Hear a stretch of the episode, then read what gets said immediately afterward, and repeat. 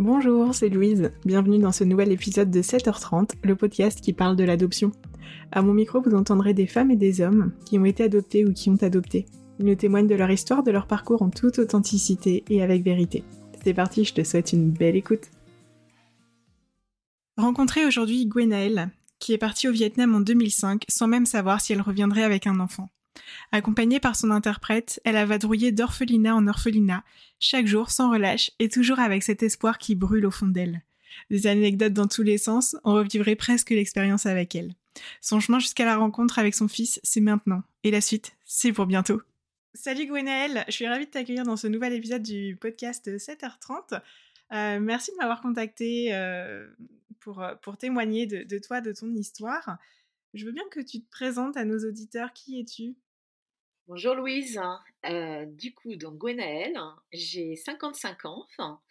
Euh, J'habite à Saint-Malo et euh, je suis maman célibataire d'un petit garçon, enfin d'un grand garçon maintenant, que j'ai adopté au Vietnam seul en 2005. Cette idée d'adoption ou cette volonté d'adopter, c'est quelque chose euh, qui, est arrivé à quel moment dans ta vie? C'est arrivé au moment où euh, j'étais en couple. hein, J'ai appris que j'étais, euh, j'ai des problèmes de fertilité. Euh, le couple n'a pas tenu. On s'est séparés et pour moi, ça a été une évidence de suite d'emblée d'adopter, puisque j'ai été élevée avec des parents qui m'ont toujours, on en a discuté, qui m'ont toujours dit que s'ils n'avaient pas pu avoir d'enfants, ils auraient adopté. C'était pour eux un, un ch- un cheminement, mais, mais naturel. hein. Et c'était très naturel pour moi de m'orienter vers l'adoption. Enfin, j'ai pas eu de deuil hein, à faire, moi, de fertilité, de, de, de me dire je, ne porterai pas d'enfant. Ça a été une évidence. hein.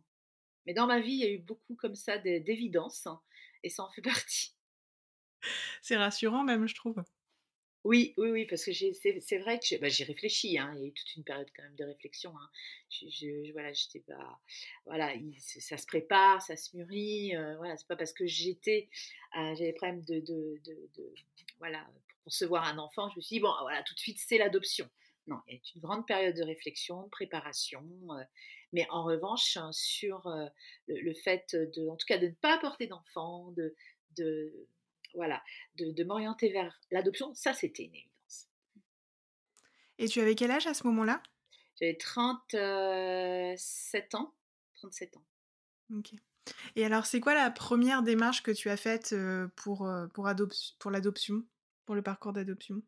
Alors, je me suis euh, informée, euh, j'ai lu des bouquins, il y avait, euh, je me souviens plus à l'époque, mais il y avait euh, une femme qui est journaliste, hein, qui a adopté seule.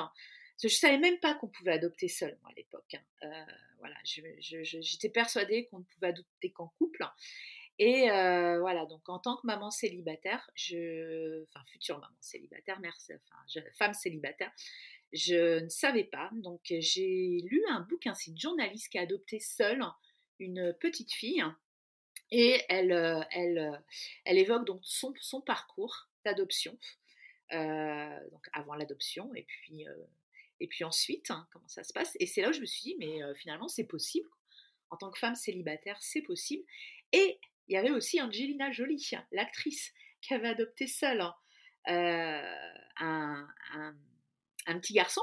Et je me suis dit, bah, finalement, euh, voilà. Donc je me suis renseignée en tant que femme célibataire pour connaître un peu les démarches, euh, voilà, euh, d'adoption, de hum, femmes célibataires et quels pays aussi peuvent accueillir des postulantes à l'adoption célibataire parce que c'est tous les pays hein, ne le ne, voilà ne, le permettent pas et j'avais fait cette démarche au préalable et puis ensuite je m'étais renseignée sur euh, l'agrément Euh, voilà j'avais assisté à, quelques réunions mais très peu finalement parce que j'ai souvent euh, enfin en tout cas en ce qui me concerne mené mes parcours un petit peu seul voilà, je vais chercher les renseignements à la source, les informations à la source, mais j'évite de, de trop écouter d'histoires parce que je, je trouve que chaque chemin chaque parcours est différent, chaque histoire est différente. Et j'essaye de pas Ouais, en fait, c'est un peu, t'essayes pas trop d'interférences pour pas te mettre des nouvelles idées, pas forcément bonnes en tête et te Exactement, dans la confusion. Exactement. voilà, pour pouvoir mener ma réflexion aussi seule, mon parcours qui sera différent de celui des autres, et là, et c'est ce qui s'est passé, hein. même sur place au Vietnam, chaque parcours était différent, chaque histoire était différente. Donc, ça va avoir vraiment les informations qui me sont utiles, et ensuite je chemine seule, ou en tout cas avec mes amis, ma famille, mais j'évite aussi tout ce qui est un forum ou trop de réunions d'informations avec des futurs adoptants, des parents qui ont adopté, etc. Oui, mais en... tu étais entourée par ta famille, par tes amis quand même, qui j'imagine ont été d'un bon soutien aussi dans ce parcours. Oui, ma sœur, ma famille, tout de suite, hein, qui m'ont... Enfin, même pour eux, c'était une évidence. C'est, voilà, quoi. Pour la famille aussi, pour ma famille, c'était une évidence. Hein. Et, alors, aucun blocage, aucun frein, en tout cas dans mon environnement personnel. Ouais, mais ça c'est chouette parce que ça te, ça t'apporte aussi de la sérénité, mmh. de la simplicité, j'imagine. Oui. Et alors, tu parles du, Vietnam depuis tout à l'heure. Pourquoi le Vietnam? Donc, déjà, je me suis renseignée sur tous les pays qui pouvaient accueillir des, des femmes célibataires pour l'adoption. Euh, je souhaitais aussi euh, un enfant euh, très jeune, puisque étant amenée à l'élever seule, donc n'ayant pas de soutien, en tout cas dans un premier temps de, conjoint, je souhaitais un, bébé, idéalement, et qu'on puisse ben, grandir ensemble. Et, et le Vietnam, du coup, me permettait d'avoir des soutiens sur place, de par des connaissances, donc des Vietnamiens qui pouvaient m'accompagner, me soutenir hein, et être là au cas où, hein, si j'avais besoin d'eux. Hein. Et parce qu'effectivement, ils proposaient aussi à l'adoption des, enfants jeunes et des bébés. Et donc, la première fois que tu es allée au Vietnam, c'était quand? Donc, je suis allée au Vietnam la première fois, c'était en novembre 2005. Et ce qu'il faut savoir, c'est qu'on choisit, on ne peut pas aller partout au Vietnam. Il faut choisir soit le nord, soit le sud. C'est-à-dire si on dépose un dossier pour, euh, en vue d'une adoption dans le sud du Vietnam, on ne peut pas se rendre dans le nord et, vice-versa. Et les procédures sont différentes entre le nord du Vietnam et le sud. moi, j'ai choisi le sud Vietnam, d'autant que mes contacts euh, sur place étaient dans le sud euh, Vietnam, à côté de Saigon. Et alors, quand on échangeait la dernière fois, tu me disais qu'au début, euh, les frontières n'étaient pas vraiment ouvertes pour adopter des enfants pour euh, la France, c'est pas ça? Oui, le, Vietnam euh, s'est réouvert à l'adoption. Enfin, je crois que c'était en 2004, hein, à peu près, 2003 peut-être, fin 2003-2004. Le, le, Vietnam était fermé à l'adoption depuis plusieurs années. C'était la France était un pays, euh, un des pays phares vraiment euh, principaux pour l'adoption au Vietnam. Et il y a eu des problèmes de corruption au Vietnam. Ce qui fait que le pays s'est fermé à l'adoption, euh, en tout cas pour la France. Et il s'avère qu'à l'époque, le couple Hallyday souhaitait adopter au Vietnam. Et Bernadette Chirac est intervenue auprès des autorités pour pouvoir réouvrir le Vietnam à l'adoption française. Euh, donc évidemment, on ne pouvait pas le faire que pour le couple Hallyday. Donc le Vietnam s'est réouvert et les Français ont pu à nouveau euh, adopter au Vietnam. Donc moi, je suis arrivée euh, peut-être un an après, après la réouverture. Alors bien sûr, hein, dans un cadre du coup beaucoup plus réglementé. après, il y a eu des cas de corruption, ça ne voulait pas dire qu'avant, il n'y avait que ça. Enfin, voilà, en tout cas entre la France et le Vietnam. Mais euh, il y a eu un travail euh, voilà, sur la, réglementation pour pouvoir euh, bah, conforter, valider et, éviter à nouveau d'être de, confronté à ces, à ces problèmes de corruption. Et je suis arrivée à ce moment-là, donc au Vietnam, voilà, en 2005. Et tu disais, tu étais entourée même sur place au Vietnam. Tu t'es, est-ce que, est-ce que par moment tu t'es sentie un peu seule? Dans cette démarche? Pas du tout, parce que déjà je suis assez solitaire aussi. voilà, je, gère très bien la solitude. J'ai eu toujours l'habitude de voyager, donc je me suis absolument pas sentie seule au Vietnam. J'ai eu un grand moment de solitude en arrivant euh, à 6 heures du matin euh, dans mon hôtel euh, à côté de l'aéroport où ma chambre n'était pas, prête. Et ça grouille, ça fourmille au Vietnam. il y avait des milliers de personnes autour de moi. J'étais là en train de prendre mon café, à regarder tous ces Vietnamiens partout. Et je me suis dit, là, je me suis rendu compte que j'étais dans un, dans un grand pays quand même, avec beaucoup de monde. Et je dis, mais mon enfant, euh, est-ce qu'il est là? Est-ce qu'il est est-ce que je vais le rencontrer? Est-ce qu'on va se trouver? Est-ce que voilà Donc j'ai eu toutes ces toutes ces toutes ces réflexions. J'ai eu ce grand moment de solitude. Je me dis mais où est mon où est mon enfant? Est-ce que voilà Est-ce qu'il est là déjà? Est-ce que est-ce que est-ce que je vais je vais le rencontrer Je vais le trouver dans dans ce dans ce pays? Surtout que Saigon c'est un ça fourmille de partout. Enfin, et je me dis mais comment je vais faire? Je suis partie, je n'avais qu'un contact, c'était une interprète. Euh, quand on arrive au Vietnam, il faut se rendre au consulat. Mais il n'y a pas, de, correspondance ou de lien avec le consulat en amont. C'est une fois qu'on arrive sur place. Donc la seule chose que je savais, c'est que j'avais mon interprète et que je devais aller au consulat. C'est tout ce que je savais. Voilà. Donc il y avait quand même un grand vide, donc grand moment de solitude. Et puis après, bon, après, j'ai pris possession de ma chambre d'hôtel et c'était déjà quand même dans une ambiance un petit peu plus calme. Donc là, ça m'a permis de me poser hein, et de me dire, on va y aller étape par étape. Hein. Et je crois que c'est ça qui est important, c'est que bon, je, passe un peu peut-être du coq à l'âne, mais on m'a souvent dit que j'étais courageuse. Hein, que c'est extraordinaire ce que j'ai fait, mais je crois que j'ai pas, pas pris l'ampleur peut-être euh, de tout ce qu'il y avait à, vivre, à ressentir, à gérer. Hein. J'y suis allée étape par étape, vraiment, sans penser à tout le, tout ce que à quoi je pouvais être confrontée. J'ai pas trop anticipé non plus. Hein, euh, pour éviter justement de, bah, de stresser, euh, d'avoir trop de charge mentale également, et puis et, et, de prendre ça aussi avec une certaine distance émotionnelle. Hein. Ça n'a pas toujours été le cas, mais en revanche, j'essayais vraiment souvent d'avoir une certaine distance émotionnelle pour me préserver. C'était te préserver de quoi? Euh, Préserver euh, de, des désillusions, de la difficulté, de, ces moments de solitude, euh, de, ces, de ces moments de découragement. Enfin, voilà, il y en a eu, hein, il y en a eu beaucoup, beaucoup. Il y a eu des moments très difficiles hein, que j'ai pris en pleine face, hein, où là, je, justement, même en essayant de me préserver, ça a été des moments très, très compliqués.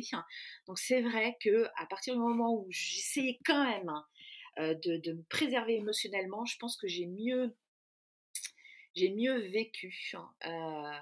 Voilà, ce, séjour au Vietnam de, à, la, recherche de, de, mon enfant, mieux que certains parents que j'ai pu rencontrer. J'ai évité aussi les hôtels euh, d'adoptants au Vietnam, parce que c'était quelque chose, je voulais absolument pas être confrontée à ça, c'est-à-dire me retrouver avec des, adoptants euh, qui, ben voilà, qui, étaient à, différentes étapes, euh, parce que je, suis quelqu'un de très à l'écoute des autres, mais là, je ne souhaitais pas justement partir en étant trop à l'écoute des autres, mais plutôt à mon écoute à moi que je pense que, et de la même manière, euh, c'est une charge émotionnelle des fois qui peut être très lourde. Ça m'est arrivé de rencontrer des adoptants avec leurs histoires euh, qui avaient besoin d'écoute hein, et vraiment, j'étais pas du tout dans cet état d'esprit.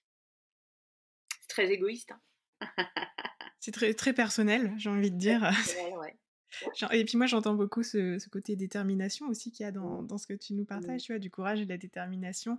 Et je trouve que c'est important ce que tu dis, tu vois, de, savoir aussi se protéger de tout ce qui est autour, de tout ce dont aussi parfois on n'a pas besoin, tu vois?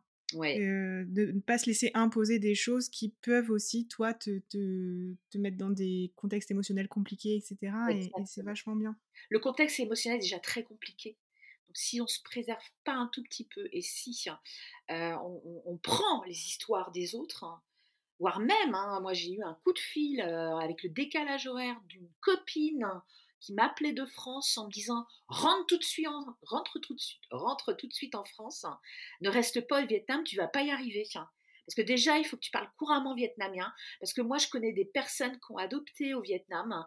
Et à partir du moment où tu parles pas, euh, tu parles pas un peu vietnamien et que tu n'es pas accompagné par une association, tu y vas toute seule, dis tu vas être, ça va être trop difficile. Gwen, tu ne vas pas y arriver. Rentre. et là, c'est de ça quand je parle qu'il faut se préserver. Voilà. Parce que euh, ne pas trop écouter, faire le tri des informations euh, que tout le monde nous envoie et se préserver. Et suivre son chemin. Tracer sa route et suivre son chemin. C'est ça, et en plus, toi, quand tu arrives au Vietnam, tu n'as pas de, contact avec un enfant qui est né, donc tu arrives, tu sais pas encore où sera cet enfant. Est-ce que euh, sur ce voyage-là euh, que tu fais d'un mois, tu vas le rencontrer ou pas? Mmh. Je sais rien. Je sais rien, j'ai une interprète Ensuite, euh, ben, c'est Allo Consulat où ils nous donnent une, euh, nous remettent une liste d'orphelinats. Et avec son interprète, c'est de prendre contact avec ces orphelinats et d'y aller. Et d'aller sur place. En sachant que c'est des heures tous les jours de voiture, aller-retour. je crois que le, plus, long voyage, c'est bah, là où j'ai adopté mon fils. après, dans un deuxième temps, mais c'était Kanto dans le Mekong, 10 euh, heures aller-retour dans la journée. Et c'est comme ça tous les jours sauf le week-end, puisque les orphelinats sont fermés le samedi et le dimanche. Donc c'est tous les jours 10 euh, heures, 4 heures, 3 euh, heures de voiture pour 5 minutes dans un orphelinat où ils nous disent non, il n'y a pas d'enfant pour vous, il n'y a pas d'enfant adoptable, il n'y a pas d'enfant adoptable. Et ce pendant 3 semaines. Mmh. C'est intense. Hein. Très intense. là, là où, même si j'essaie de me préserver émotionnellement, c'est toujours très difficile, on n'y arrive pas toujours. Hein. J'ai ma meilleure amie qui m'a accompagnée, elle est arrivée la deuxième semaine où j'étais au Vietnam. Elle m'a accompagnée, elle est venue au Vietnam et pour m'aider dans, mes, mes visites aux orphelinats, juste m'accompagner. Hein, vraiment, elle n'a rien vu du Vietnam. Je crois quasiment rien vu du Vietnam. Elle m'a accompagnée et elle m'a été d'un grand soutien. Et donc c'est comme ça, c'est tous les jours dans la voiture, tous les jours cinq minutes, pas d'enfant, pas d'enfant, pas d'enfant. Le jour où elle est partie, elle a pris l'avion, je dis je vais m'écrouler, je vais m'écrouler quoi. C'est, elle est plus là, c'était en plus la, deuxième semaine, donc il n'y a rien eu quoi. C'était le, Enfin voilà quoi, c'est toujours la même routine, orphelinat, route, non, il n'y a pas d'enfant. Euh, et, contrairement à ce que je pensais, euh, elle a pris l'avion et là j'ai dit Gwen, tu es toute seule maintenant, euh, donc maintenant tu mets, tu mets toute, ton émotion de côté, tu vas dans les orphelinats comme si bah, tu, tu, tu, allais faire une visite mais sans sans émotion derrière, sans, sans qu'il y ait un enjeu derrière. Tu prouves que tu es motivé, tu prouves que tu as envie et tu fais tes 10 heures de route, tes 5 heures de route, tes 6 heures de route, tu vas dire bonjour, tu vas entendre qu'il n'y a pas d'enfant adoptable et tu repars. Et euh, comme ça, tous les jours, tous les jours, tous les jours, et, je, ne lâche rien. Et ce que j'ai fait. Je ne me suis pas écroulée, j'ai pas pleuré, alors que quand elle était là, je pleurais, parce que des fois, j'en pouvais plus. Je n'ai plus pleuré une seule fois. Je n'avais plus baissé les bras ou une seule fois et je me suis vraiment mais comportée comme une guerrière quoi. avec par contre toute mon émotion. Là, je l'avais complètement mise de côté. Oh, je voyais plus, j'imaginais plus un enfant voilà, dans l'orphelinat où j'allais me rendre.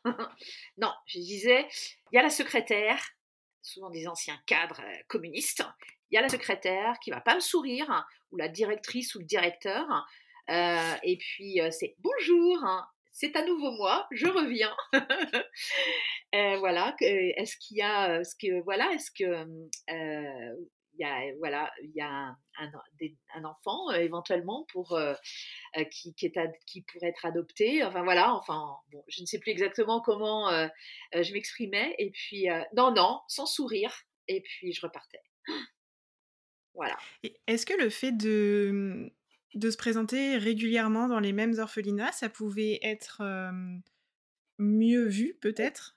Ouais. Mais il y a que ça, il y a que ça qui comptait quasiment. Honnêtement, les, les, Vietnamiens, ce sont les actes qui comptent. Donc il faut, il faut y aller, revenir. Euh, ils sont absolument pas sensibles à, nos émotions. C'est voilà. Même mon interprète, hein, euh, quand je pleurais, euh, euh, parce qu'il y avait des journées très difficiles, quand je pleurais, elle me disait mais reprenez-vous, de la dignité, reprenez-vous. On y retourne demain. Soyez prête. Hein, et ne lâchez rien, on va y arriver, on va y arriver. Et voilà comment elle me parlait. Et moi j'étais là, je dis putain, je ne peux plus, je la supporte plus. Hein. Elle avait aucune empathie, hein. et zéro quoi. Et, euh, et, et, et, je me souviens, mais de scènes. On était au restaurant, quoi. Parce que je, partais tous les jours avec elle hein, et un chauffeur. Et, euh, et moi, j'en pouvais plus, quoi. Je passais par euh, tous les stades émotionnel, hein, même si j'essayais de me préserver. Hein. Sans essayer de me préserver, je crois que vraiment, euh, des fois, ça aurait été des journées impossibles à gérer. Et je la voyais au restaurant avec le, avec le conducteur, hein, et il mangeait comme si de rien n'était. Moi, j'en pouvais plus, j'avais pas faim, je mangeais pas. Et j'étais là, elle me comprenait, hein. Elle me comprenait, parce qu'elle était, elle parlait couramment français. J'ai dit, je vous, je vous supporte plus, Eliane. Je vous supporte plus. Vous, vous, êtes là, vous me dites que ça va aller, mais je vous crois pas. C'est pas possible, ça va pas. et elle me, me regardait même pas, elle mangeait. Et puis à la fin de la journée, elle me déposait à l'hôtel. Elle me disait Soyez prête demain. Vous allez voir, on va y arriver. Et lâchez rien. Oh là là, voilà comme elle me parlait. Mais voilà, et c'est ça au Vietnam. Et euh, donc pas de sourire, pas de montrer absolument rien quand j'allais dans les orphelinats. Et euh, c'était d'une dureté. Et il disait non, il n'y a pas d'enfants euh, adoptable. C'était leur terme, hein. il n'y a pas d'enfant adoptable, il n'y a pas d'enfant adoptable. Et, euh, et euh, ça servait à rien d'essayer de discuter, il fallait repartir et revenir. Et après, ils nous reconnaissaient. Au bout de une, au bout de deux, trois, quatre visites, ils nous reconnaissaient. Et l'orphelinat où j'ai adopté mon fils, un orphelinat où j'étais allée deux fois. Deux fois et le plus loin de tous aussi. Le, oui, 10 heures de route, ouais. En plus, il fallait prendre le bac. Maintenant, il y a un pont, mais à l'époque, il fallait prendre le bac, c'est-à-dire passer la voiture sur un bac où il y avait des deux heures de, de fil de fil d'attente pour passer le bac. C'est quoi le bac? Le, bac, c'est quoi? Le grand bac hein, où on met les voitures dessus pour passer de l'autre côté de la rive. Et quand on arrivait au bac hein, et que je voyais qu'il y avait deux heures d'attente hein, quasiment avant de pouvoir passer le bac, les Vietnamiens sont très patients. Moi, nous, non, par rapport à eux. Mais c'est non, voilà, c'était un gros gros périple. Hein.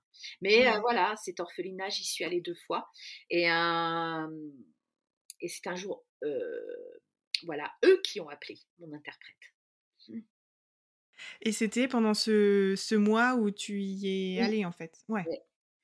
Voilà, j'avais j'avais anticipé avec mon employeur hein, que je pourrais donc mis, mis de côté mes congés parce que c'est important aussi. Hein, d'avoir suffisamment de, congés, hein, et de pouvoir aussi financer un mois, un mois et demi sur place.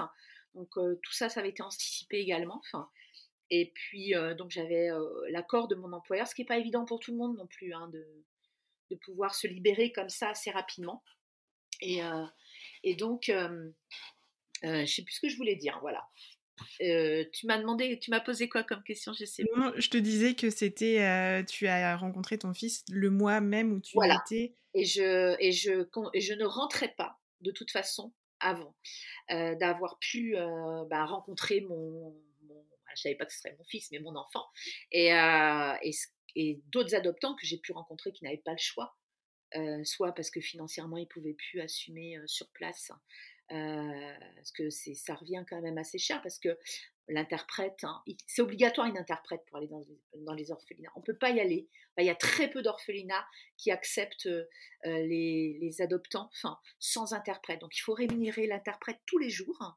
Il faut rémunérer le conducteur parce qu'on ne conduit pas sur place. Hein. Donc il faut un chauffeur, une voiture, l'essence. tout ça c'est tous les jours. Donc c'est un gros budget. Plus euh, bah, le logement, ça. Donc il y, a des, adoptants qui peuvent plus euh, financièrement et qui n'ont plus la, possibilité de rester sur place. Hein. Et puis parce que il y en a, voilà, ça fait un mois, ils peuvent plus prendre de congés hein, au niveau de leur employeur et euh, n'ont pas rencontré leur enfant. Moi j'ai vu des crises de nerfs d'adoptants qui euh, qui avaient eu un long parcours de fécondation in vitro, d'insémination artificielle pendant des années et qui avaient donc cheminé dans, le, dans leur projet d'adoption et qui étaient là, au Vietnam, ont pu rester un mois et qui ont dû repartir. Je me souviens d'un couple à l'aéroport quand je ramenais ma meilleure amie. Je le connaissais, je les avais rencontrés. Et la femme était en crise de nerfs, allongée sur le, sur le sol de, de l'aéroport, à l'idée de prendre l'avion. Son mari essayait tant bien que mal de la, de la soutenir, parce que c'était, c'était, fini, quoi.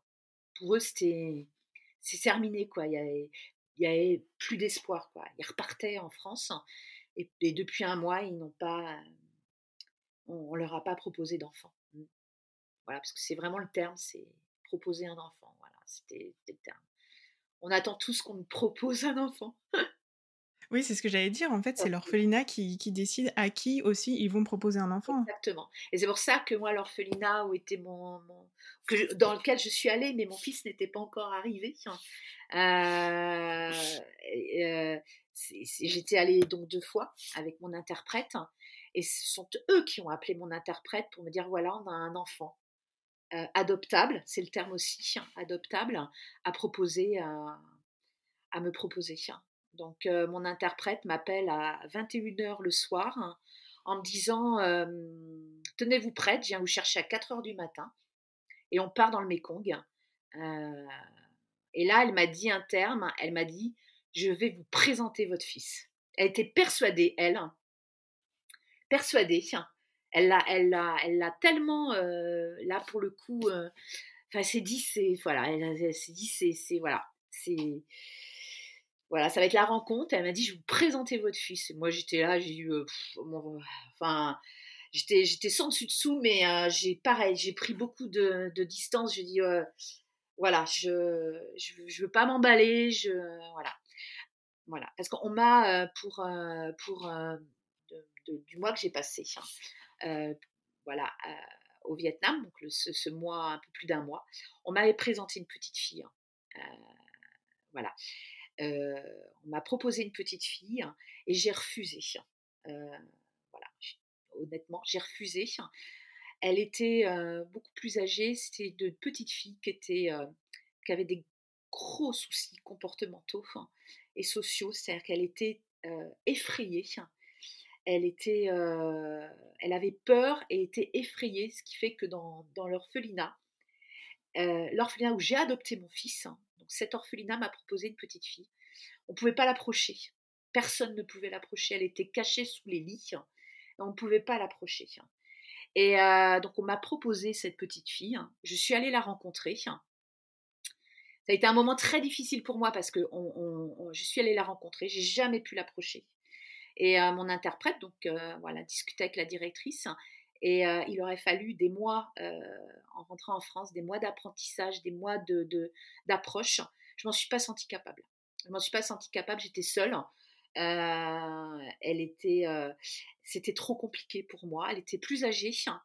donc elle avait tout un passif, hein, parce que je crois qu'elle avait, elle avait 5 ans, 5-6 ans, donc il y avait tout un passif aussi au vu de, de, de, de son comportement.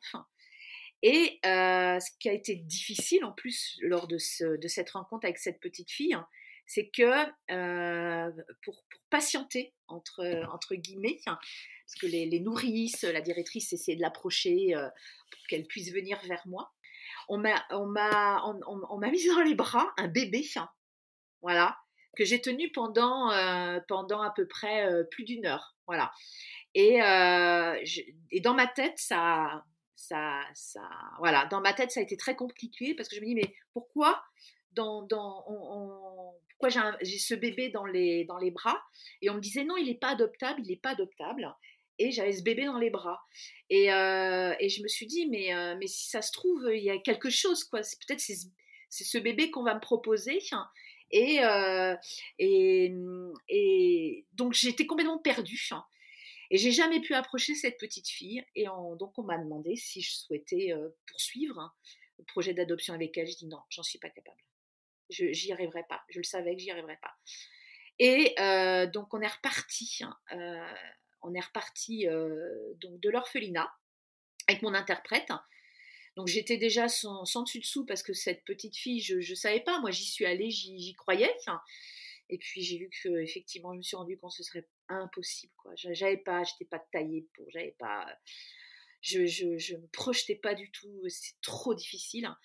Mais en revanche, je dis, mais Eliane, pourquoi j'ai ce bébé dans les bras? Et elle m'a répondu, non, non, c'était pour, pour patienter, le temps d'apprivoiser, d'essayer d'apprivoiser la petite fille, la petite fille pour qu'elle vienne vous voir. Mais cet enfant n'est pas adoptable. Donc, je suis passée par tous les, tous les, voilà, tous les, toutes les émotions là pour le coup. Hein, et j'ai mis quand même beaucoup de temps à m'en remettre hein, de cette expérience qui a été euh, euh, très douloureuse, à la fois par rapport à la petite fille, puis le bébé que j'ai tenu dans mes bras, etc.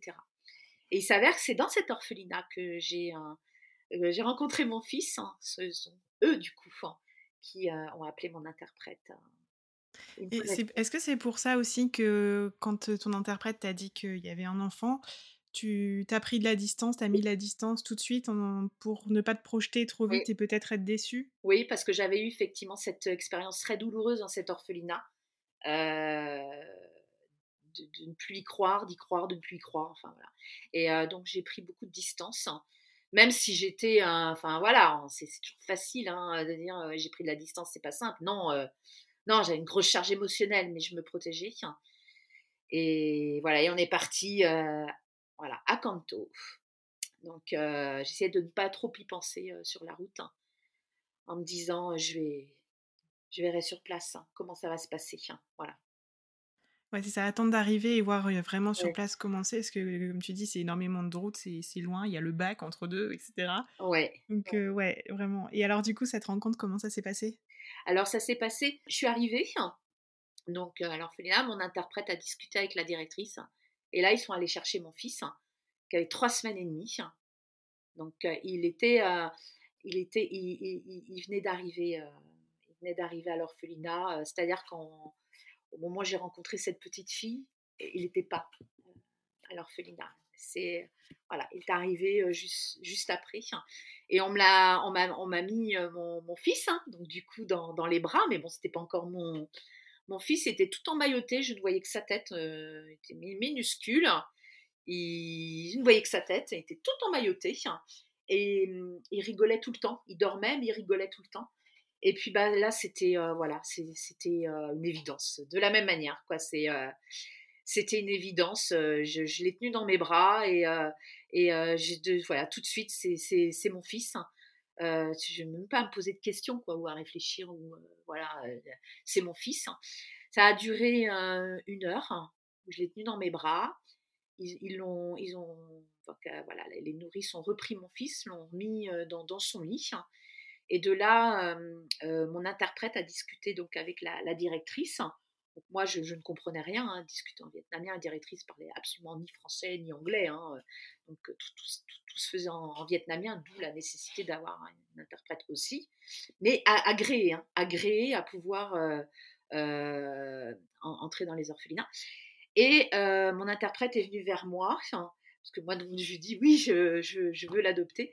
Elle m'a dit, écoutez, bah, ce sera, c'est votre fils. On s'en va. Ah bon? voilà, c'est tout. Hein. ah oui, oui, oui. Je dis, mais j'ai pas de, documents à remplir ou. Ah non, non, non, c'est un. C'est la parole.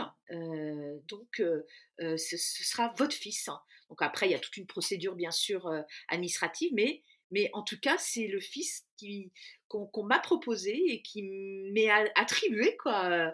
Cet enfant est m'attribué, mais je ne signe rien. Et là, mon interprète me dit, bah voilà, euh, maintenant, il faut que vous rentriez en France. Ah bon? J'ai dit, mais alors, là, là j'étais, euh, je comprenais plus rien. Je me dis, mais euh, ben, qui me prouve, moi, que comment je suis sûre que, voilà que cet enfant, que j'ai tenu dans mes bras, voilà, c'est mon fils, quoi. Il m'est attribué et que je n'ai rien signé.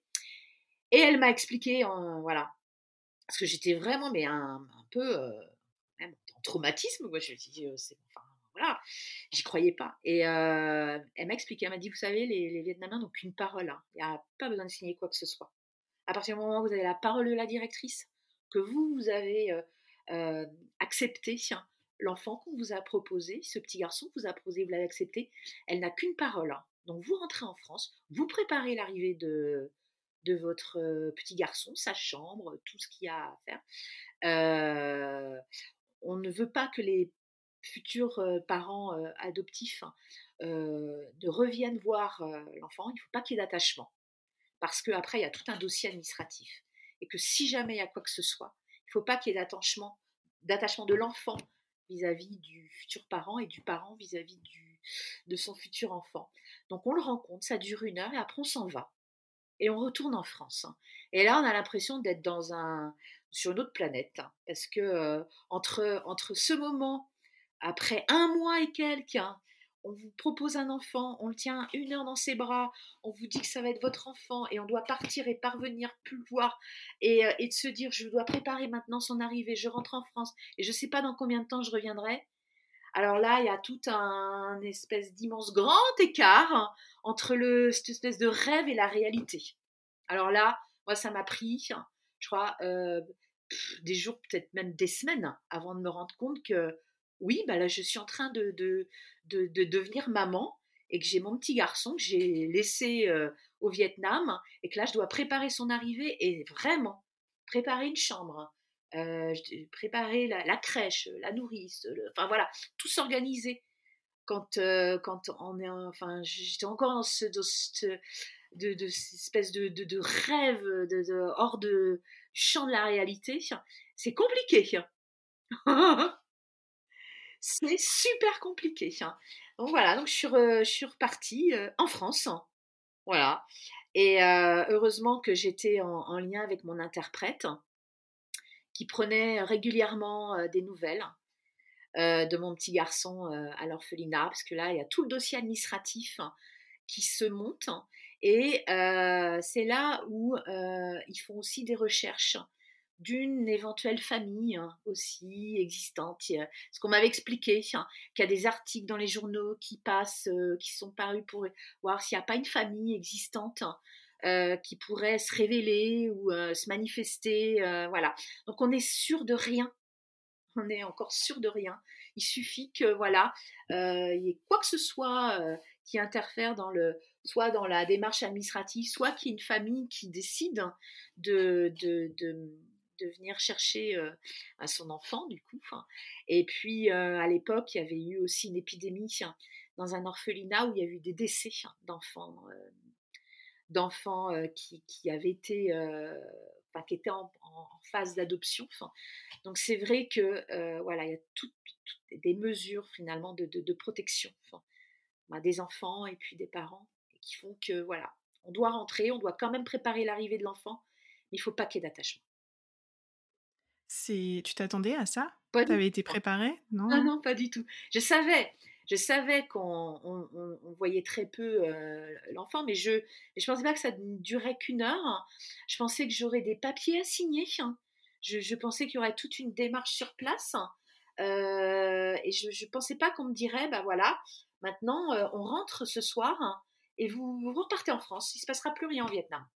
Je ne pensais pas. Je pensais quand même que je resterais quelques jours je sais pas, même peut-être je reviendrai le voir une fois, ou qu'il y aurait un dossier, je, ne sais pas. Et là, c'est on coupe, on coupe, tout de suite on coupe. Moi, j'avais pas de, j'avais un billet de retour euh, échangeable, parce que j'avais plus de date de retour, puisque j'avais un peu dépassé euh, le temps que je m'étais octroyé sur place en me disant de toute façon je reste, je reste. Mon interprète me dit, m'a toujours dit le temps fera les choses, le temps fera les choses, le temps fera les choses. Donnez-vous le temps. Les Vietnamiens ont cette notion de temps que nous on n'a pas et ne vous inquiétez pas, le temps fera les choses. Prenez le temps, prenez euh, le temps. Soyez patiente. Donc moi j'avais, euh, en accord avec mon employeur, je me dis, bah, je resterai, je resterai, je resterai le temps qu'il faut. Voilà le, le, euh, voilà, le, du, rêve à la réalité, le, c'est compliqué. le retour était compliqué. Ouais, mais t'es es retourné combien de temps après au Vietnam du coup? Donc du coup, je suis revenue en France. J'ai préparer euh, voilà, la chambre, euh, la crèche. Enfin, dans un premier temps, la nourrice, hein, euh, la crèche, hein, enfin voilà, toutes les démarches. Et puis, je ne savais pas, je savais que c'était à peu près deux mois, deux mois et demi, trois mois. on on n'a pas cette notion du temps, c'est-à-dire qu'il faut que le dossier se fasse au Vietnam avec les autorités vietnamiennes. En revanche, mon interprète m'avait dit tenez-vous prête. voilà, entre deux mois, deux mois et demi, euh, tenez-vous prête.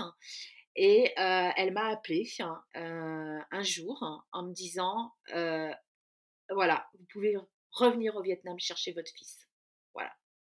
Mais comme ça, du jour au lendemain, c'est-à-dire qu'elle elle, m'a prévenu que je pouvais, voilà, de suite revenir au Vietnam. Donc là, c'est pareil, au niveau de son employeur, la même manière, c'est branle-bas de combat. Parce que là, on repart encore pour trois semaines, un mois, enfin. Euh, donc il faut le visa, il faut euh, prendre son billet d'avion, il faut prévenir son employeur. Euh, ce que j'ai fait, à nouveau, aussi avoir quand même ben, son enveloppe budgétaire pour rester encore un mois au Vietnam. Tout ça, de la même manière, il faut l'anticiper aussi en amont. Et donc là, elle m'a dit, c'est bon, le dossier, c'est OK, tout est bon. Vous pouvez venir chercher votre fils. Donc, voilà, branle-bas de combat. Et et donc, il s'est écoulé. Euh, je suis revenue, euh, je crois que c'était début décembre 2005 euh, hein, de mon premier voyage au Vietnam et je suis repartie en mars 2006 au Vietnam. Oui, à peu près, oui, parce que je suis en mars. Donc, il s'est écoulé, ouais, trois mois quasiment. Et donc toi, tu retournes au Vietnam, les papiers sont faits pour adopter euh, ton fils et tu rentres tout de suite en France avec lui? Non, le, dossier est juste au niveau des autorités administratives vietnamiennes, comme quoi moi j'ai l'accord des autorités vietnamiennes pour mener donc toute cette procédure d'adoption dans un premier temps au Vietnam. J'ai l'accord de pouvoir revenir au Vietnam pour adopter mon fils, c'est tout. Donc j'arrive au Vietnam, et là, euh, j'arrive à Saigon. Et là, mon interprète vient me chercher euh, pour m'amener dans un hôtel euh, à côté de l'orphelinat, donc à Kanto, un hôtel dans lequel je vais rester je ne sais pas combien de temps, où là j'aurai le droit de venir voir mon fils tous les jours pendant deux heures à l'orphelinat. Deux heures, pas plus. Donc tous les jours, j'étais dans cet hôtel, en plus que moi je n'ai pas réservé, c'est mon interprète qui l'a réservé, donc c'était vraiment un hôtel vietnamien, pour le coup, absolument pas un hôtel euh, international. Et comme je suis revenue très très vite, j'avais pris juste un bouquin avec moi.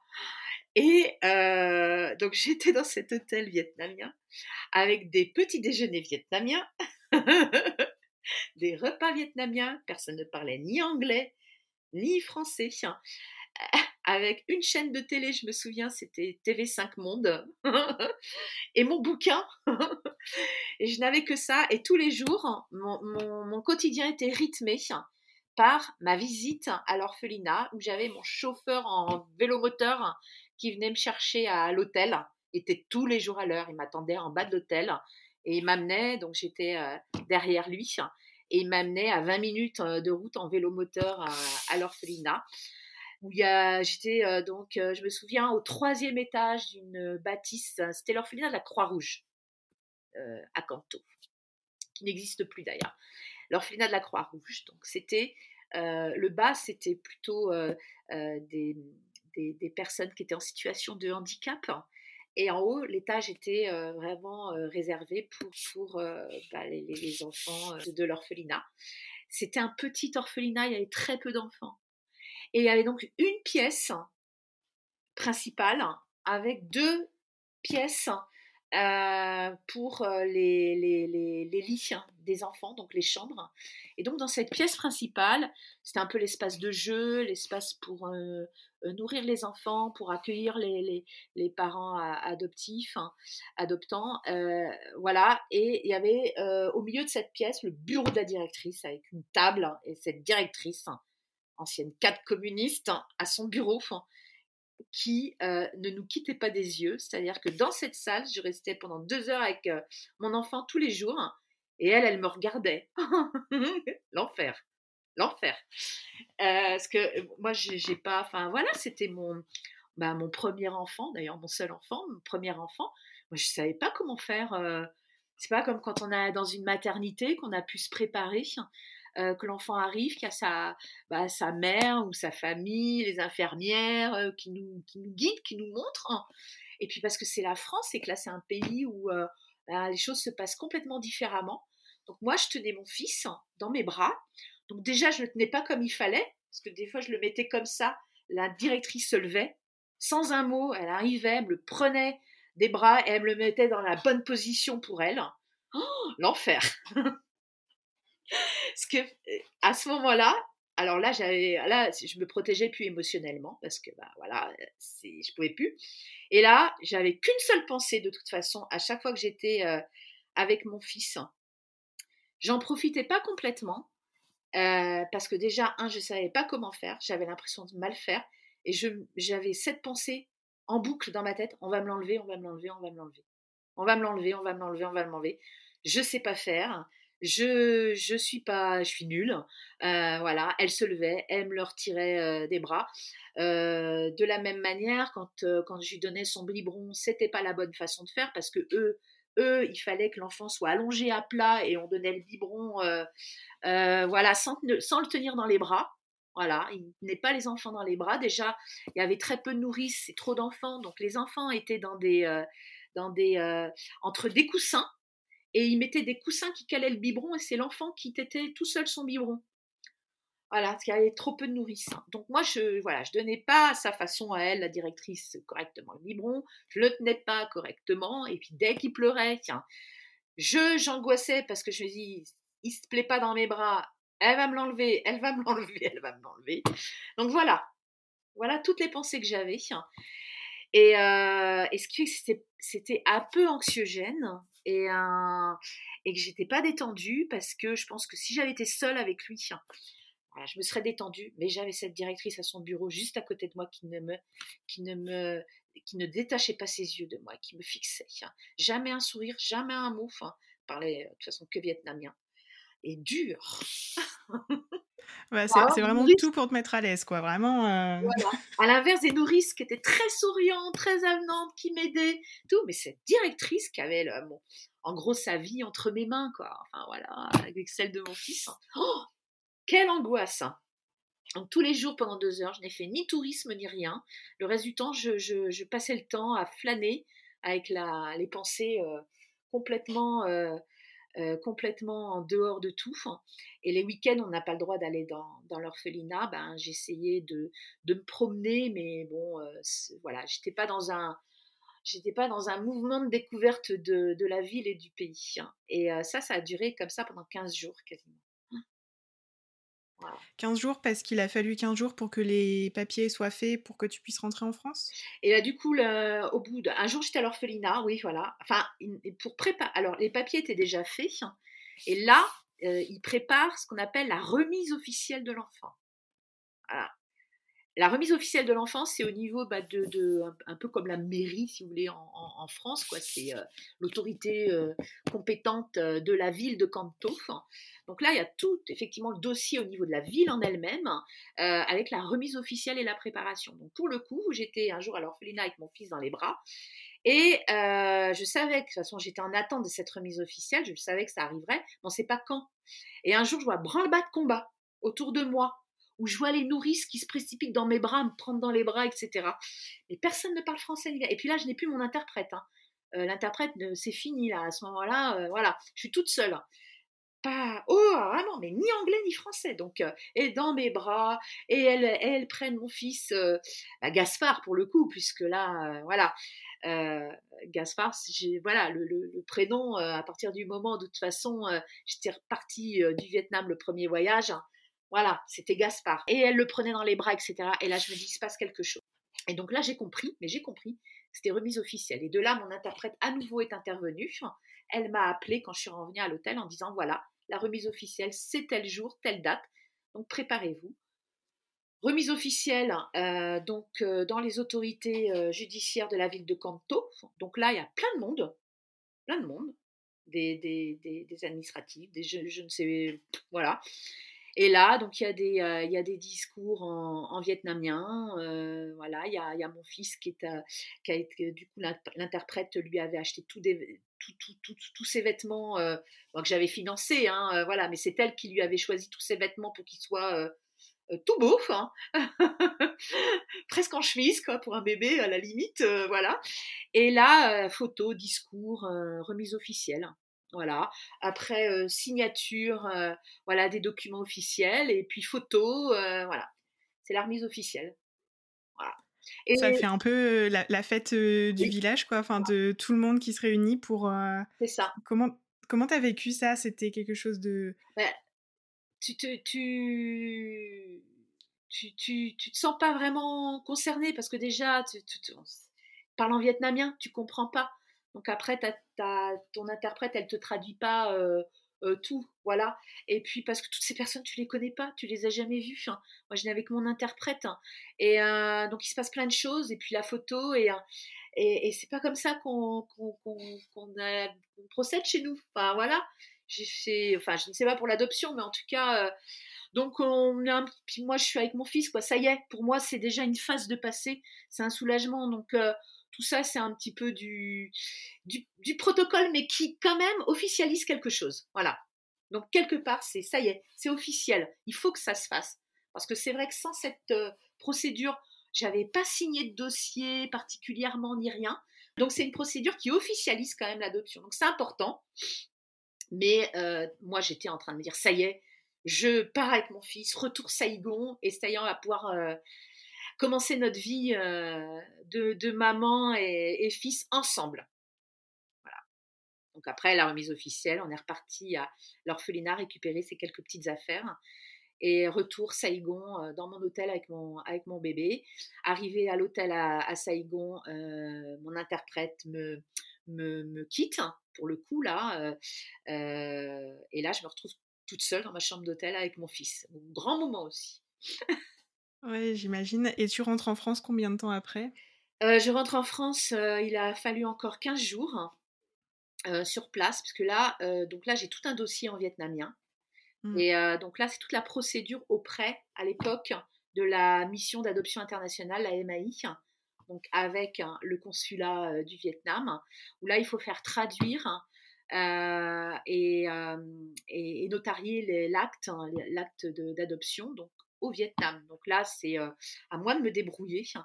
Donc, je vais chez le traducteur, je vais dans les services administratifs pour les signatures, pour les actes notariés, etc. Enfin, quasiment tous les jours, il y a des démarches à faire, mais c'est moi, avec un peu l'aide de mon interprète, qui nous occupons de tout ça. Dossier qui transite par consulat, direction la mission d'adoption internationale France. Donc là, le but, c'est l'obtention visa-passeport de mon fils. Voilà, donc le dossier d'adoption traduit euh, pour obtenir le passeport et le visa pour rentrer en France. Donc tout ça, ça prend du temps également. Et euh, il n'y a que quand hein, euh, on a le visa et, le passeport que du coup c'est l'accord hein, de la mission d'adoption internationale qu'on peut rentrer en France. Et là, il y a beaucoup aussi de, peur hein, parce que je sais que j'ai rencontré une adoptante qui n'a pas pu rentrer en France parce que la photo d'identité de, son enfant, il y a une oreille qu'on voyait pas, donc il a fallu refaire. Euh, voilà, mais c'est pas juste une photo, quoi. Là, ça reprend encore une semaine, dix jours. Il y avait aussi dans un dossier une erreur d'adresse. Donc là, ça reprend dix jours, 15 jours. Donc c'est encore dix jours, 15 jours sur place. Donc, euh, de la même manière, on avait un vol de, retour. Donc là, j'avais ma mère qui était avec moi au Vietnam parce que pendant que moi, je faisais toutes les démarches administratives, j'étais en train de courir tous les jours partout. Elle, elle s'occupait de Gaspard dans l'appartement qu'on avait loué, euh, voilà, euh, et puis qui lui a permis de passer du temps avec son petit-fils. Donc ça prend un certain temps, c'est beaucoup de stress aussi parce qu'on se dit là pour le coup il suffit qu'il y ait le moindre, euh, le moindre, le moindre petit souci dans le dossier, bah, c'est encore 10 jours, 15 jours sur place. Donc il faut gérer les, vols de retour aussi, c'est pas simple puisque à l'époque Air France faisait des, des vols spécifiques aux, adoptants avec des tarifs pour les adoptants et des places dans l'avion avec le, berceau de devant pour euh, pouvoir rentrer avec les, enfants. Il y avait un, gros soutien d'Air France euh, euh, pour les adoptants à ce moment-là, dans ces années-là. Voilà, donc je suis rentrée, euh, je sais pas, 15 jours et quelques après être arrivée à Saïgon avec mon fils. On a dû partir 15 jours ou 15 jours et demi après. Mais tant qu'on n'a pas passé la douane, la frontière, enfin la sécurité, il y a une angoisse. Hein. Et euh, il y a vraiment que quand l'avion a décollé, oh, là, euh, là j'ai soufflé, vraiment j'ai soufflé. Là où tu t'es dit c'est bon, là, c'est on rentre en France. Tout est carré, ok, on, est, on rentre à la maison. On rentre à la maison et c'est vraiment là que j'ai commencé à profiter de mon, Tant qu'il y a des démarches et tant qu'on est dans l'incertitude qu'il y aura peut-être le petit grain de sable qui fera que euh, bah, on, ne peut pas me l'enlever. Mais moi, je m'étais dit, on, peut me l'enlever, quoi. C'était pas temps de rester euh, au Vietnam dix jours de plus. C'était, euh, oh, je veux pas qu'on me l'enlève. J'avais, j'avais cette trouille. Hein. Donc. Et là, on souffle, on arrive. Alors, on échangeait aussi par téléphone la dernière fois. Tu me parlais de, de, de remarques, en tout cas, que tu avais eu d'autres personnes oui. j'ai trouvé que c'était hyper intéressant d'en parler dans ce podcast. Est-ce que tu peux nous en dire quelques mots? Oui, alors déjà dans un premier temps, que je t'exprimais, c'est que chaque parcours est, est, différent. Et c'est vrai que chaque personne que j'ai pu rencontrer au Vietnam a un parcours différent. C'est-à-dire que les échecs des uns, ce pas forcément les échecs que, je serais amenée à vivre et inversement. Enfin voilà. Donc avoir les informations à la source, mais faire son propre chemin. Et en revanche, sur l'adoption, moi j'étais en train de démarrer mon chemin avec mon fils, hein, mais tout le monde sait tout sur tout sur l'adoption. Tout le monde connaît quelqu'un qui que quoi et a entendu dire que, voilà. Donc tout le monde a ses clichés sur l'adoption. Personne, euh, tout le monde retransmet ses peurs hein, ou ses, euh, euh, ou ses freins, voilà. C'est souvent, c'est souvent, de, ce sont souvent des clichés, des, des phrases types que j'ai régulièrement entendues. Ce sont toujours les mêmes qui reviennent c'est ah, ah, ah, bah, ton, ton, ton, enfant a beaucoup de chance d'avoir été adopté. Ce, que, ce à quoi je répondais que moi, c'est moi, enfin à l'époque, c'est ce que je répondais que c'est moi surtout qui ai beaucoup, beaucoup de chance parce que dans, dans, mon, moi, dans mon idéal, hein, si tu veux, j'ai beaucoup de chance d'avoir et, euh, et rencontrer mon fils. Hein. Mais pour moi, euh, il ne devrait pas y avoir euh, finalement d'adoption internationale. Hein. S'il y a des adoptions, pour moi, donc déjà, devrait idéalement dans un monde idéal ne pas avoir d'adoption, mais idéalement dans son propre pays. Hein. Moi, c'est vrai que j'étais assez partisane quand même de l'adoption plutôt nationale, voilà, qui était à l'époque pas du tout favorisée, ce qui est le cas maintenant. Voilà. Et puis, euh, c'est vrai que dans le parcours euh, que, moi euh, j'ai connu en 2005, c'était un petit peu le droit à l'enfant, quoi. Voilà. C'est les, parents ou partir du moment où on n'a pas d'enfant, on peut pas avoir d'enfant. C'est aussi ce droit à l'enfant. On accompagne les, parents adoptants, c'est super. Hein. mais d'où le fait qu'il y ait cette adoption internationale qui soit aussi favorisée. Il y a très peu d'adoption nationale, très très peu d'adoption nationale. Donc déjà, moi, dans mon monde idéal, donc bah, voilà, idéalement, c'est de ne pas de ne pas avoir été abandonné, même si c'est un terme que j'ai jamais utilisé avec mon fils, mais enfin voilà. Euh, et euh, ben voilà, s'il y a une adoption, c'est plutôt au niveau national tant qu'à faire, c'est idéal, hein. euh, voilà, plutôt qu'international. Donc pour moi, c'est voilà, j'avais beaucoup de chance. Donc je, ne supportais pas quand on me disait que c'est mon fils qui avait beaucoup de chance. Voilà, c'était comparé aussi à l'humanitaire. Ah bah tu as fait une bonne action. Enfin, pour moi, c'était pas du tout ça. Moi, j'étais en train de créer ma famille. J'étais pas du tout, hein, j'étais en train de, voilà, de, de, de, fonder une famille hein.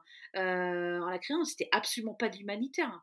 Moi, j'ai toujours voulu faire de l'humanitaire. Certainement, l'adoption n'en faisait certainement pas partie. Quoi. Et euh, jamais j'ai envisagé, envisagé, ça comme sauver un enfant ou faire, ou faire une action humanitaire. Pas du tout. Moi. Je fondais ma famille. Ça, plus, euh, oh bah, tu verras, quand il sera adolescent, tous les parents ont des problèmes avec les enfants ados adoptés. Donc, même si ça se passe bien maintenant, tu verras, tu auras des problèmes. Et puis alors, des, des réflexions complètement débiles, avec des, personnes qui réfléchissaient même pas. Mais il est arrivé à, à, quel âge avec toi en France À trois mois et demi, mais il parlait vietnamien? Il a appris à parler français? Ok. là, ça va très loin. Là, on va très très loin quand même. Mais, mais, mais tout de suite, voilà. Et puis les expériences. Toujours souvent euh, plus négatives que positives. Moi, ça me faisait du bien parce que tout le monde avait besoin de parler d'adoption. Ah, je, non, euh, je pas besoin d'en parler à, voilà, autour de moi. J'en parlais à ma famille, euh, à mes amis ou des personnes même que je connaissais pas, mais je sentais que, voilà. Mais voilà, j'ai pas besoin d'en parler euh, systématiquement à tout le monde. Et tout le monde, par contre, avait besoin, à partir du moment où il est vietnamien, avait besoin de m'en parler. et devant lui. Et ça, je ne supportais pas. Alors ça, c'est quelque chose, on, ne peut, souvent je faisais la réflexion, je dis non, vous ne parlez pas de, parlez pas maintenant comme ça devant, devant mon fils. Hein. Voilà, c'est n'est pas un sujet, euh, enfin, voilà, ouvert, universel comme ça, euh, sans pudeur, sans, sans rien, et tout le monde s'octroyait ce droit de me parler.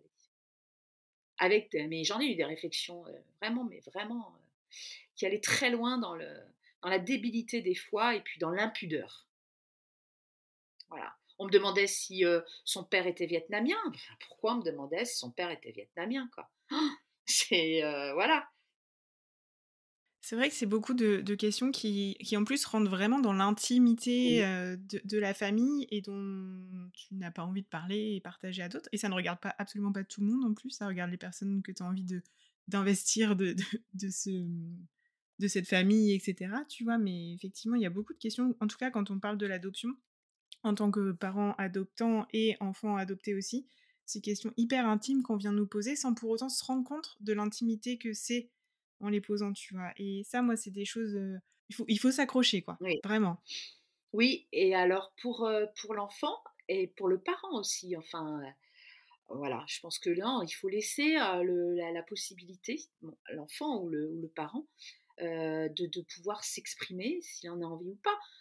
je sais que mon fils, hein, bah, je lui ai parlé, juste en aparté, j'ai parlé de ton podcast, il me dit non, j'ai pas envie, maman. Pour moi, j'ai pas envie de parler de l'adoption à des personnes qui écouteront que je ne connais pas.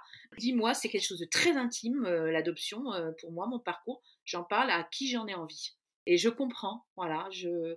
Et en tant que et en tant que parent, moi, c'est tout le monde, quoi. Mais pratiquement tout le monde.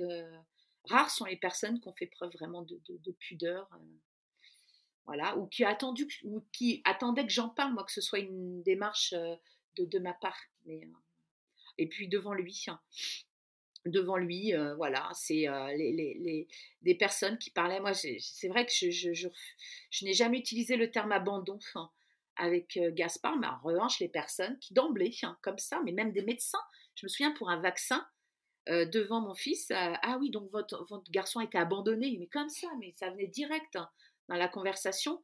Et je lui ai dit carrément, je lui ai dit, mais vous taisez hein Comme je lui ai répondu comme ça, j'ai parce que je suis une mère louve. Hein. Je suis pas une mère poule, je suis une mère, louve.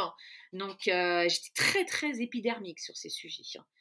Sans parler d'une fois en allant, euh, j'ai beaucoup voyagé avec lui, euh, voilà, et à, un poste de, de frontière, à, la, à la douane, au niveau des passeports, il, interpellé, un, jeune qui était complètement interpellé. Il regarde mon fils, son passeport, il regarde moi. Il dit mais c'est votre fils Je dis oui oui c'est mon fils. Je dis voyez on a le même nom sur le passeport. Euh, parce qu'en plus euh, voilà j'étais donc mère célibataire pour mon nom et euh, on a le même nom. Enfin, il me dit mais d'accord mais ça veut pas dire que ça veut pas dire que il n'y ait pas un souci hein, parce qu'il y a quand même hein, beaucoup de trafic d'enfants. Je dis vous taisez vous m'appelez votre supérieur. Vous m'adressez plus la parole et surtout pas devant un enfant. Donc faites preuve un petit peu de jugeote. Hein. Je ne plus avoir affaire à, vous et vous m'appelez votre supérieur. Non mais comme ça, voilà.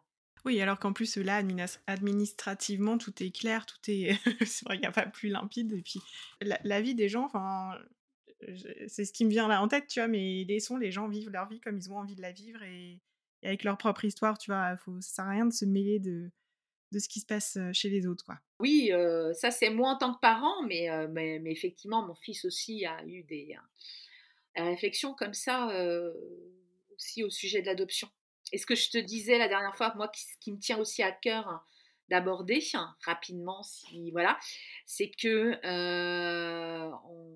ma famille, moi, mes amis, on a toujours donc parlé naturellement euh, de, l'adoption à Gaspard. Je n'ai jamais rien caché. Après, c'était pas un sujet systématique, c'est quand ça venait. Voilà, euh, au fur et à mesure des questions, s'il y avait besoin de questions. Et euh, son, mon fils a un cousin du même âge, ils ont trois mois d'écart. Et lui, on lui a absolument pas parlé, de, de anticiper, préparer, comme si c'était naturel, quoi. Voilà, bah, ton cousin, il a, bon, il a été adopté, voilà. mais, mais je crois que ça s'est arrêté là. Il était jeune, voilà. Et un jour, juste pour l'anecdote, hein, ils étaient dans la même école, ils étaient dans la même classe.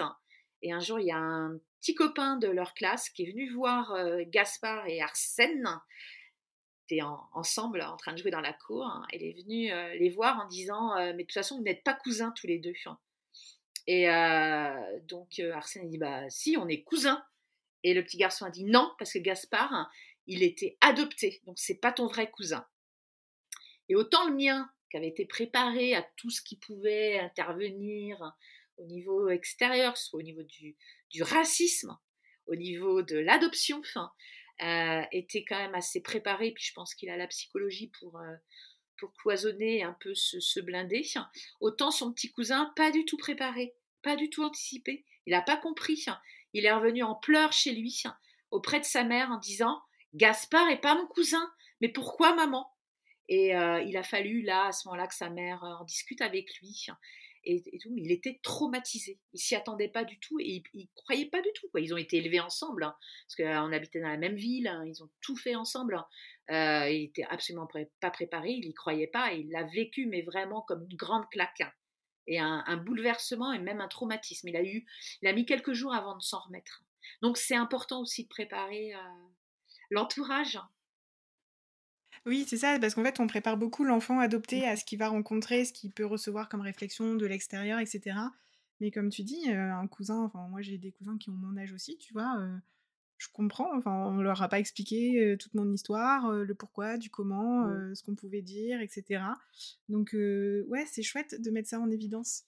Ouais, oui, parce qu'on s'y attendait pas du tout. On n'avait pas du tout anticipé que lui pouvait aussi être bouleversé par des réflexions. Puis bon, c'est que l'école c'est un peu la jungle, hein, donc au contraire, il faut les préparer. Super. Est-ce qu'il y a un petit message que tu as envie de passer aux personnes qui nous écoutent avant qu'on termine cette, euh, cet entretien? Bah écoute, moi ça va être très très simple. mon message c'est euh, c'est euh, mûrir, hein, mûrir sa, sa, réflexion à partir du moment où on, envisage d'adopter. Et en revanche, c'est tracer son chemin et, suivre son et suivre sa route, hein. s'informer comme comme c'est nécessaire. Hein évidemment, mais, mais se protéger. Hein, et, chaque histoire est différente. Et, surtout, ne, pas, ne pas écouter les, les, donneurs de leçons. Chacun son histoire. Exactement, chacun son histoire.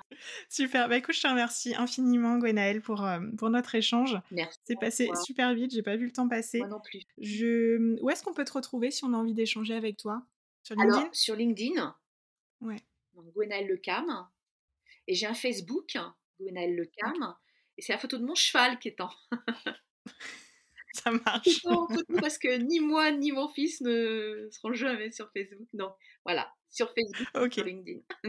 Ça marche. Bah, écoute, je mettrai euh, les, deux liens dans les notes du podcast, comme ça, si euh, vous, auditeurs, vous avez envie d'envoyer un petit message à Gwenaëlle euh, suite à, l'écoute de ce podcast, n'hésitez pas, vous êtes les bienvenus. Gwenaëlle, je te remercie encore infiniment pour notre échange. Et, merci, merci pour tout ce que tu nous as partagé. Et à vous les auditeurs, je vous dis à très bientôt. Merci Louise. Et voilà, c'est fini pour cet épisode. Si tu souhaites faire passer des messages ou réagir à cet échange, tu peux le faire sur le compte Instagram 7h30.podcast. Je me ferai un plaisir de les relayer à la personne qui vient d'échanger avec nous. D'ailleurs, si cet épisode t'a plu, je t'invite à en parler autour de toi et à mettre 5 étoiles et un commentaire si tu en as envie sur Apple Podcast. Ça permet de donner de la visibilité au podcast ainsi qu'à tous ces échanges. Et si tu as envie de partager ton histoire et ton parcours à ton tour, je t'invite à remplir le formulaire qui est en lien dans les notes de ce podcast. J'échangerai avec toi avec grand plaisir. En tout cas, d'ici là, je te dis à la semaine prochaine.